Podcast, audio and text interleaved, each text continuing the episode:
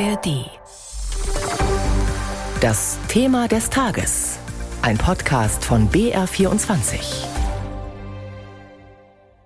Es ist das größte Luftwaffenmanöver in der Geschichte der NATO. Heute startet Air Defender 23 unter Führung der deutschen Luftwaffe.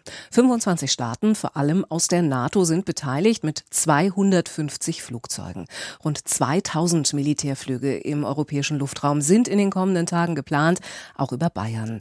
Denn der Luftwaffenstützpunkt in Lechfeld bei Augsburg ist eines der Hauptdrehkreuze dieser Übung. Unser Reporter Kilian Neuwert hat sich bei den beteiligten Militärangehörigen Angehörigen aus dem In- und Ausland umgehört. Uh, Wir sind ziemlich glücklich darüber, hier mit den anderen NATO-Partnern zusammenzuarbeiten. Wir werden sicher vom Austausch profitieren. Und fürs Bodenpersonal ist es gut zu üben, wie es sich auf einem fremden Fliegerhorst arbeitet. Das ist kompliziert. Zusammenarbeiten, lernen. Major Rach, ein griechischer Kampfpilot, bringt auf den Punkt, worum es den Teilnehmern des Luftwaffen-Großmanövers Air Defender geht. Warum ab heute rund 10.000 Soldatinnen und Soldaten wie er in Deutschland üben. Mit seinen Kameraden startet Major Rach während der Übung vom Flieger Horst Lechfeld aus, gelegen vor den Toren Augsburgs. Insgesamt wird ein gutes Dutzend ausländischer Kampfflugzeuge vom Lechfeld starten. Die meisten davon sind US-amerikanische Maschinen vom Typ A-10 bewusst abgestellt unter freiem Himmel. Das ist ein spezielles Konzept oder eine Idee, die die Amerikaner hier üben wollen. Also ein Flugplatz, der quasi außer der Start- und Landebahn und ein paar Abstellplätzen nichts vorbereitet. Hier wollen die Amerikaner üben, was passiert denn, wenn wir in ein Land kommen, das nicht der NATO gehört und das uns nicht so gut unterstützen kann. Die Amerikaner haben deshalb alles Nötige selbst mitgebracht und sorgen auch für die Unterbringung der Soldaten. Oberstleutnant Sven Jakob hat den Übungsbetrieb auf dem Gelände vorbereitet, denn die Luftwaffe plant und leitet das Manöver in dieser Form eine Premiere. Für die internationalen Teilnehmer ist das Lechfeld gewissermaßen das perfekte Gästezimmer. Seit zehn Jahren ist hier kein deutsches Geschwader mehr dauerhaft stationiert. In Hangars und Hallen ist Platz, um Truppen und Material zusammenzuziehen. Während Air Defender passiert das an mehreren Orten in Deutschland. Einer der Kernpunkte ist es, Deutschland als Drehscheibe nicht zu etablieren, sondern wieder zu beüben. Das gab es vor vielen, vielen Jahren im Kalten Krieg auch schon mal, aber nicht in dieser Größenordnung. Aber es ist äh, wahrscheinlich, äh, dass ein möglicher Gegner, äh, sei es Russland oder, äh, oder ein anderer, wir uns irgendwo sammeln müssen an einem Punkt, um dann gegen diesen vorzugehen. Im Übungsszenario wird der NATO-Bündnisfall ausgerufen. Das NATO-Territorium soll gegen einen fiktiven Angriff verteidigt werden. Er richtet sich gegen Deutschland. Geübt werden etwa Luftkampfmanöver sowie Betankungen in der Luft, auch die Abwehr von Marschflugkörpern und Drohnen. Rein defensiv sei das Ganze, sagt Luftwaffeninspekteur Generalleutnant Ingo Gerhards. Angedacht worden sei die Übung schon 2018, weit vor dem Krieg in der Ukraine. Aber natürlich zugegebenermaßen jetzt in der jetzigen Lage zu zeigen, wir sind in der Lage, dieses Bündnis, dieses Land zu verteidigen, ist natürlich ein ganz, ganz wichtiges Signal. Rund 250 Militärflugzeuge kommen bis zum 23. Juni bei der Übung zum Einsatz. Die meisten davon kommen aus den USA, ein Signal der Nation, die das militärische Rückgrat der Allianz bildet. Schwerpunktmäßig wird außerhalb des Freistaats geübt, nur ein kleiner Teil der drei bundesweit festgelegten Übungslufträume erstreckt sich über Schwaben. Fluglärm wird in Bayern deshalb wohl vor allem in der Nähe der Fliegerhorste Lechfeld und Neuburg an der Donau zu hören sein, denn auch das dort stationierte Geschwader nimmt teil, es beherbergt zudem spanische Eurofighter. Nachts und am Wochenende soll nicht geflogen werden. Tiefflüge soll es in Bayern nur vereinzelt geben, und zwar über dem US-Truppenübungsplatz Grafenwöhr in der Oberpfalz. Die genauen Auswirkungen auf den zivilen Luftverkehr bleiben abzuwarten. Die deutsche Flugsicherung rechnet zumindest mit Verspätungen. Das größte Luftwaffenmanöver seit vielen Jahren in Europa startet heute und ich bin jetzt mit unserem Brüssel-Korrespondenten Stefan Überbach verbunden. Schönen guten Morgen. Guten Morgen. Deutschland hat ja die Federführung. Wäre das auch im Ernstfall so, dass Deutschland und auch Teile Bayern als Zentrum und Drehscheibe für die NATO dienen könnten, wenn es zu einem Angriff kommen sollte? Ja, vor allem in so einem Fall, der da äh, ab heute trainiert wird, dass der Überfall aus Richtung Osten passiert. Da wäre dann Deutschland natürlich eine Drehscheibe, ein Aufmarschgebiet. Dem trägt diese sogenannte Verlegeübung äh, jetzt Rechnung. Es wird ja trainiert, sehr schnell sehr viele Flugzeuge und Besatzungen nach Deutschland und in die angrenzenden Länder zu bringen und das Bündnisgebiet auch mit Einsätzen in der Luft zu verteidigen.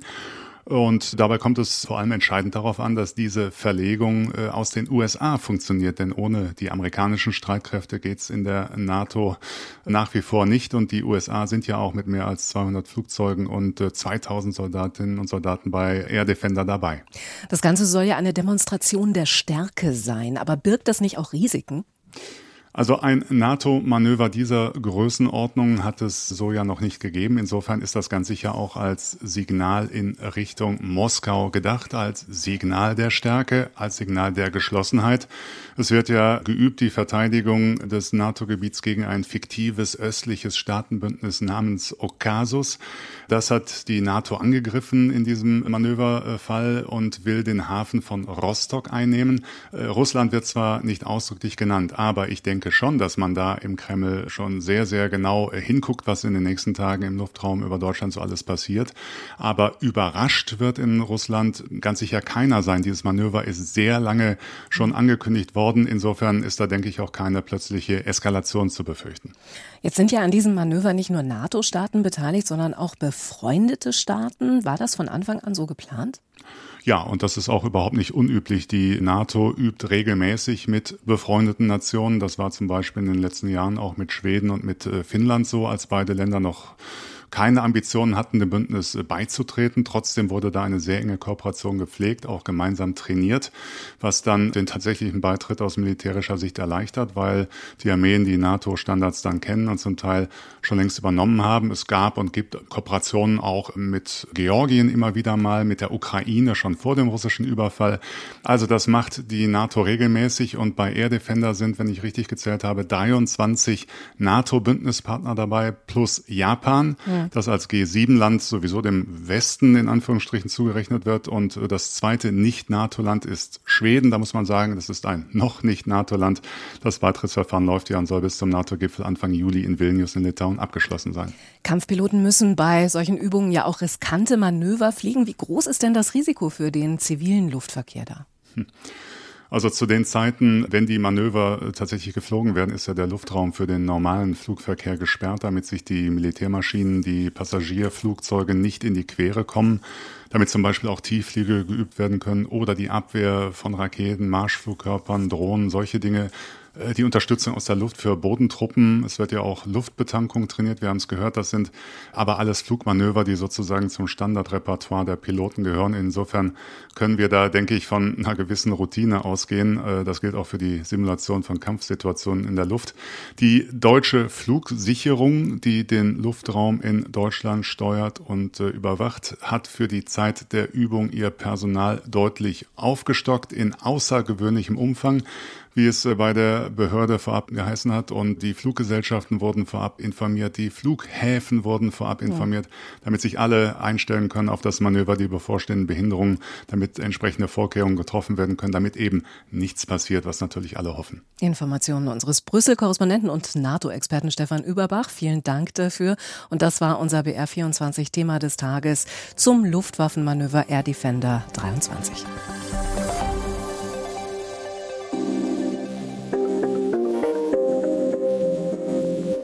Hallo, ich bin Kevin Ebert. Und ich bin Birgit Frank.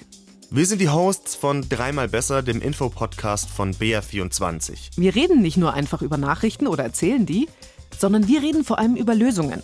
Unsere Idee ist nicht, dass wir nur das Gute sehen und alles schönreden wollen, aber die Welt ist mehr als nur eine Krise und auch aus Krisen können Politik, Gesellschaft und jede und jeder von uns was lernen, damit es in Zukunft besser läuft.